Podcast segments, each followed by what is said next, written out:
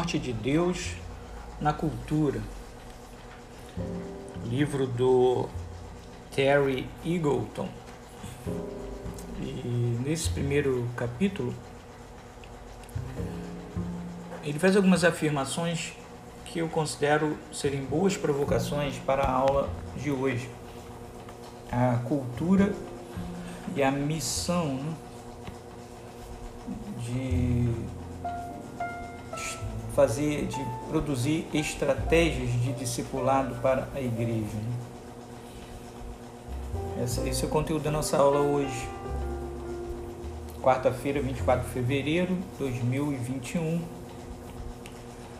Disciplina Evangelização Discipuladora Cristã.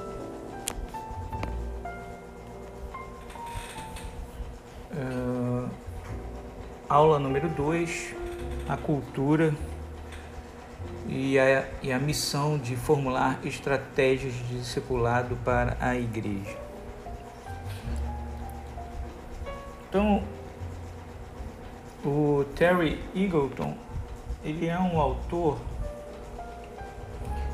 que destaca né, nos seus livros o tema da cultura, da ele fala sobre a natureza da ideologia, ele fala sobre o iluminismo, ele fala sobre a secularização. É um autor que habita nesse, nesse conteúdo.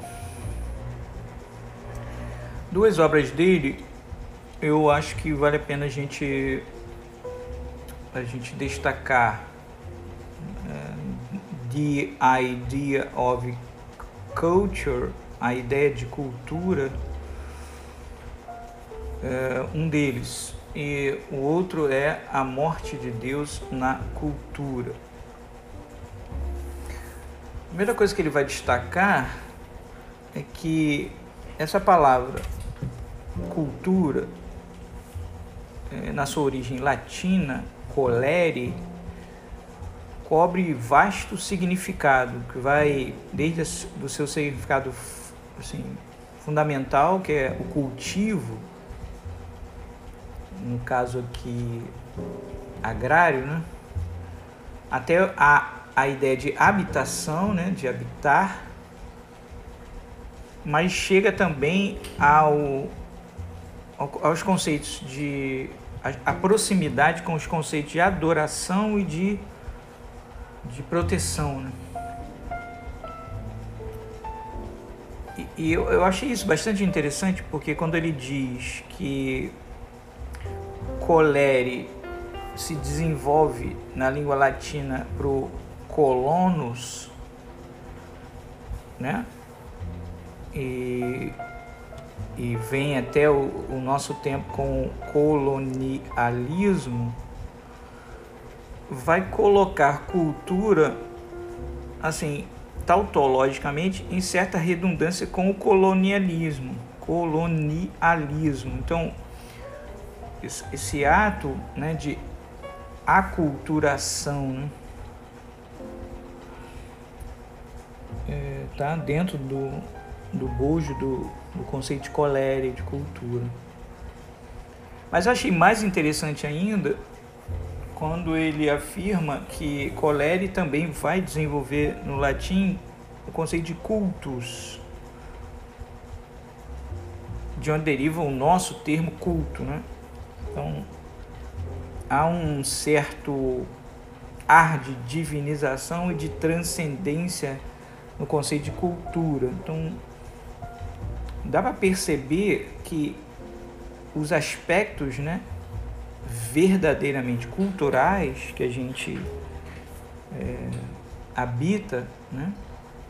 não há ninguém que não seja, de certa forma, é, influenciado pela cultura, ou não há ninguém né, que, que possa dizer que não tem a marca cultural da ética, da geografia, da raça, da sociedade ou da religião. Né? Todos nós somos de alguma forma é, marcados pela cultura. E aí quando, quando o Terry Eagleton é, descrevendo né, o desenvolvimento etimológico do colere, da cultura, para o cultus, a gente vai entender por que certos aspectos verdadeiramente culturais é, pedem adoração ou reverência. Então vocês percebam aí o,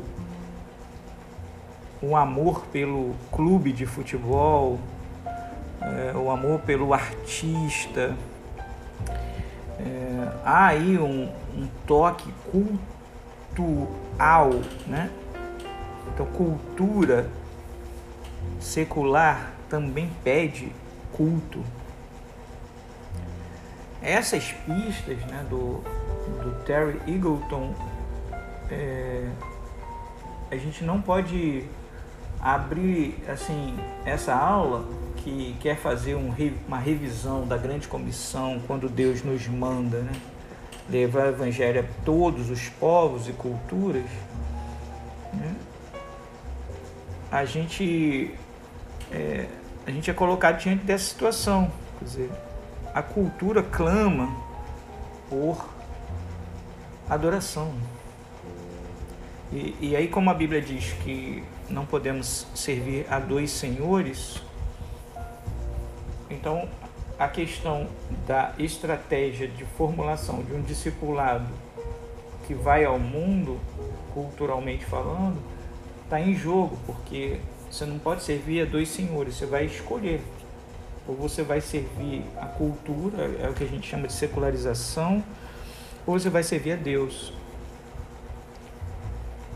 Então, é, talvez a, a maior desculpa né, que nós temos dado é que a igreja está declinando porque ela não consegue se ajustar às mudanças culturais da época. Mas essa é uma desculpa essa é uma desculpa que, que tem aí certa ambiguidade, né?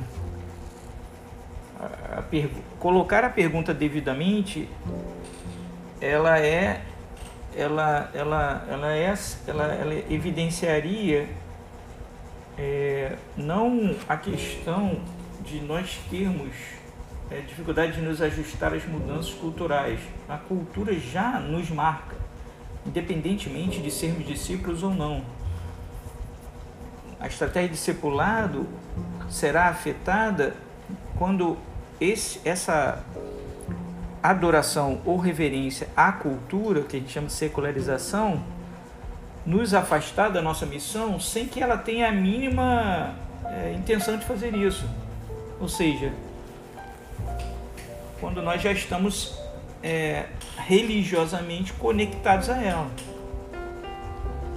Você não pode servir a dois senhores. Por isso que o Stott, no, no livro Discípulo Radical, começa dizendo que a característica fundamental de um discípulo radical é a inconformidade. O que é uma inconformidade? Inconformidade é a ideia de Romanos 12, né? Não assumir a forma da cultura. Então, uma coisa é você ser marcado pela cultura na qual você vive, que tem um idioma, uma raça, uma geografia, um, né?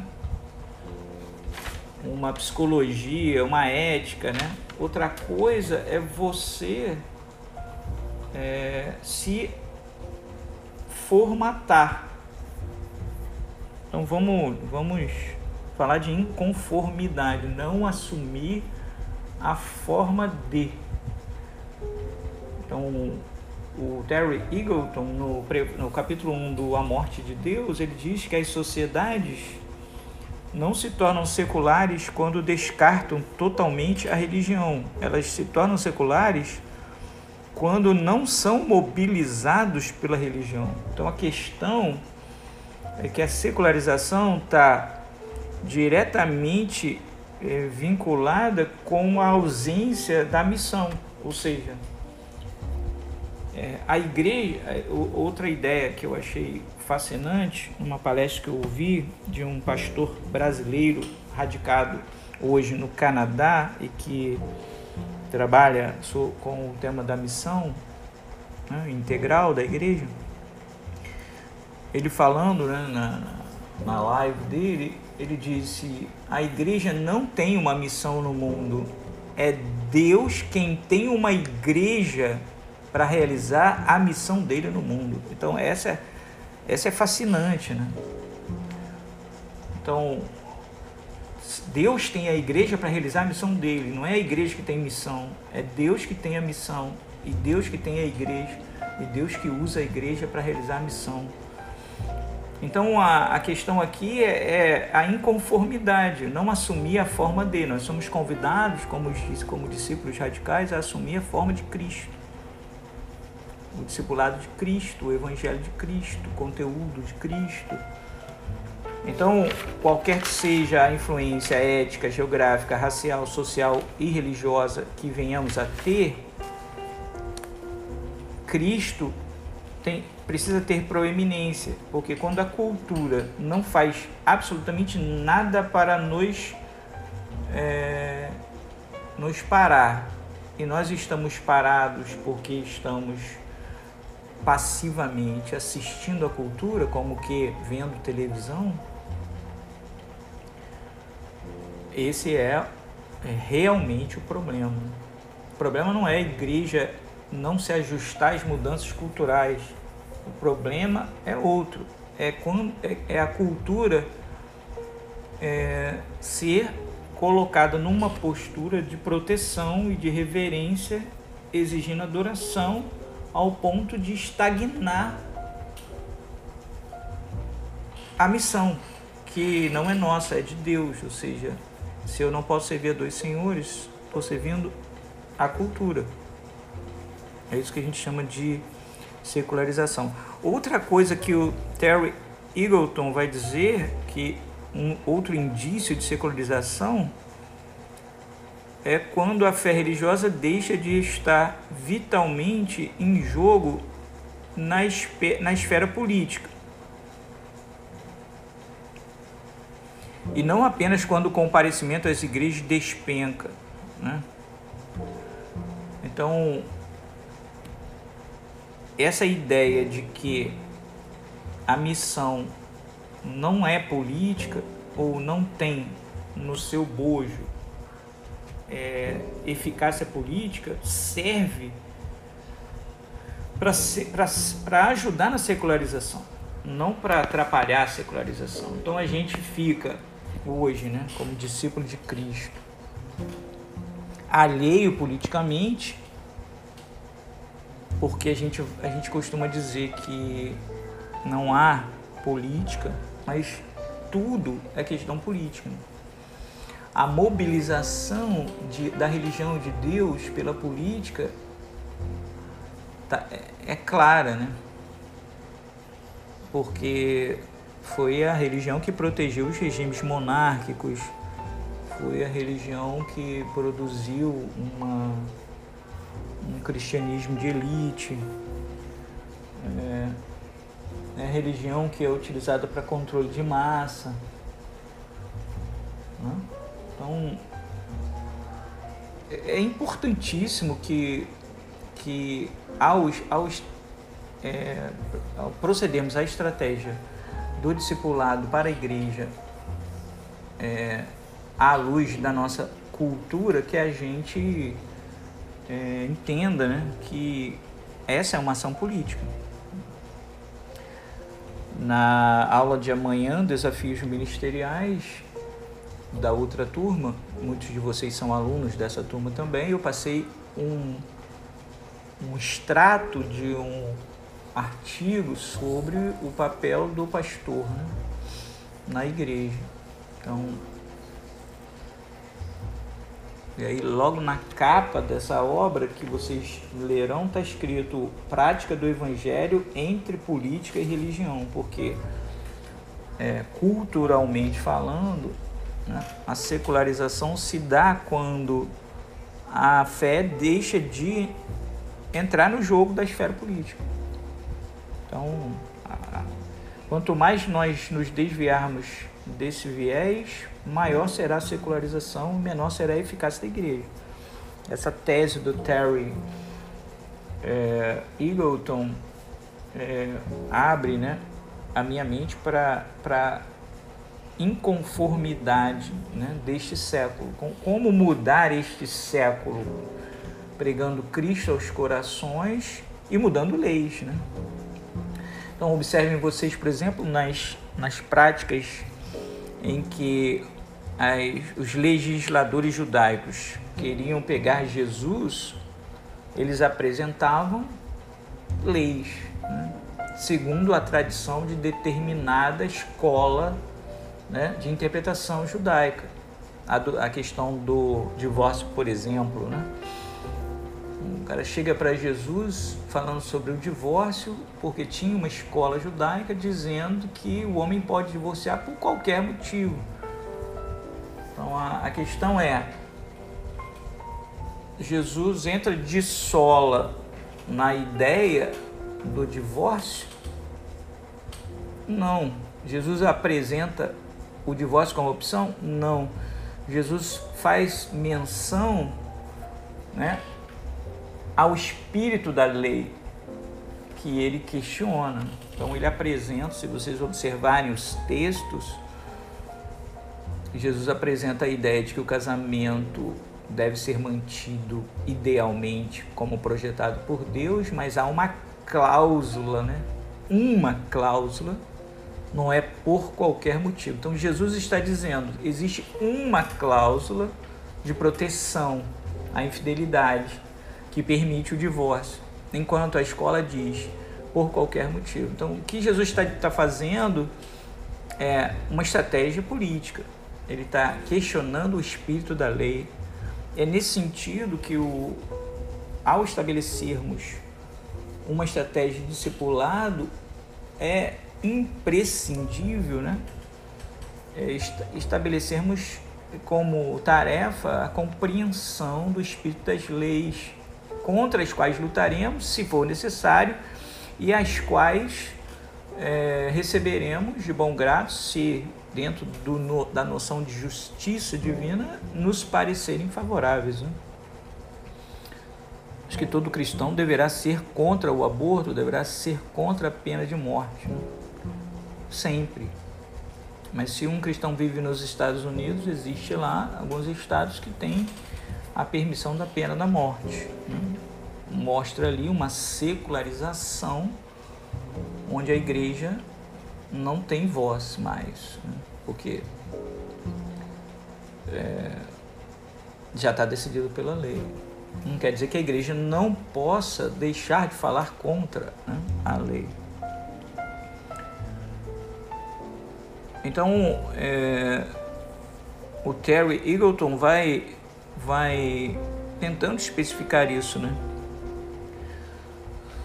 O, outra coisa que, que eu acho importante quando a gente fala de estratégias de discipulado é, para a igreja no, na esfera, né, à luz da cultura, é entender que de uma certa forma, a religião cristã está seguindo a trajetória da arte, né?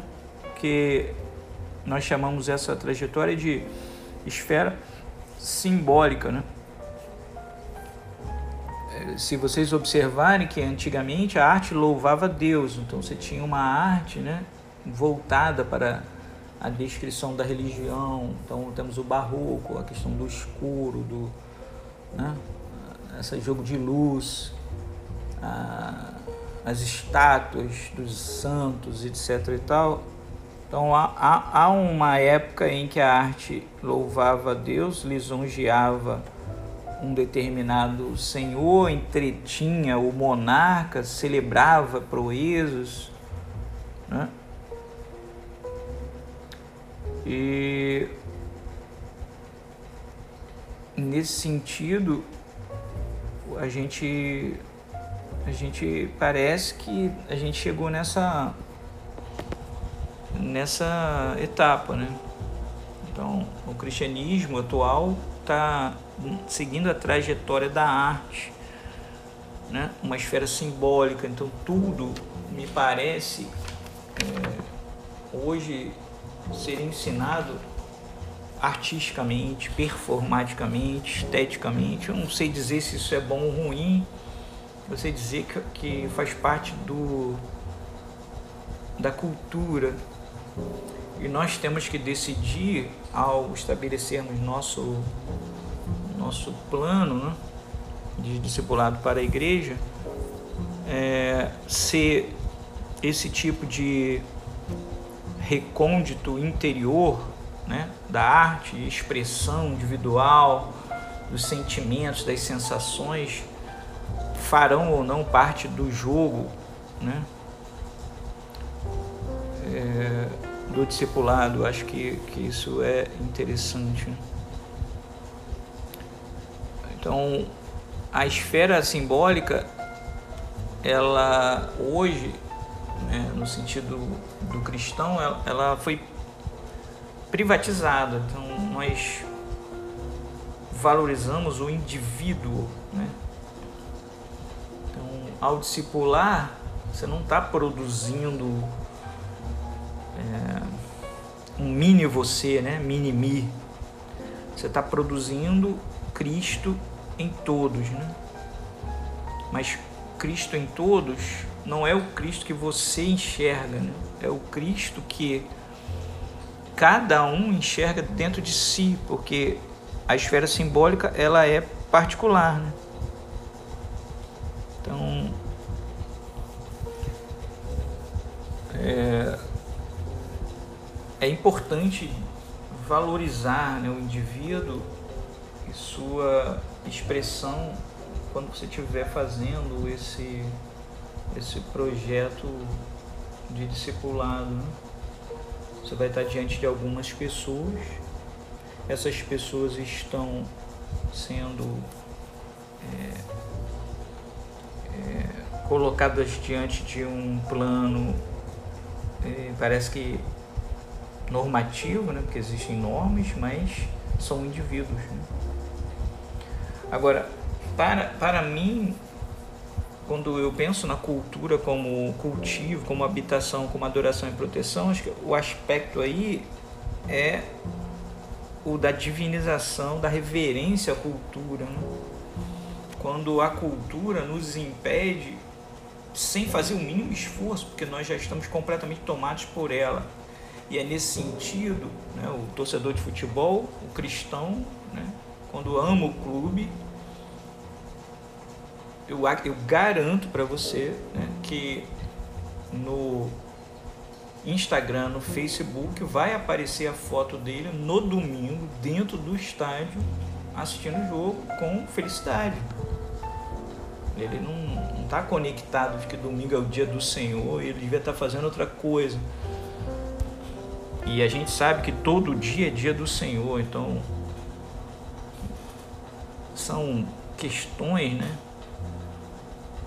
Que eu acredito que são bastante interessantes e que estão né, sendo levantados pelo, pelo Eagleton né, no texto é, Ver Versions of Culture, versões da cultura, um texto é, que a gente está está levantando né? essa aula de hoje. Então a, a, gente fica por aqui né, nesse podcast é, apresentando para vocês né, a etimologia de cultura do latim colere, evoluindo para col colonos e cultus. Então a ideia de colonialismo e de adoração ou reverência, né?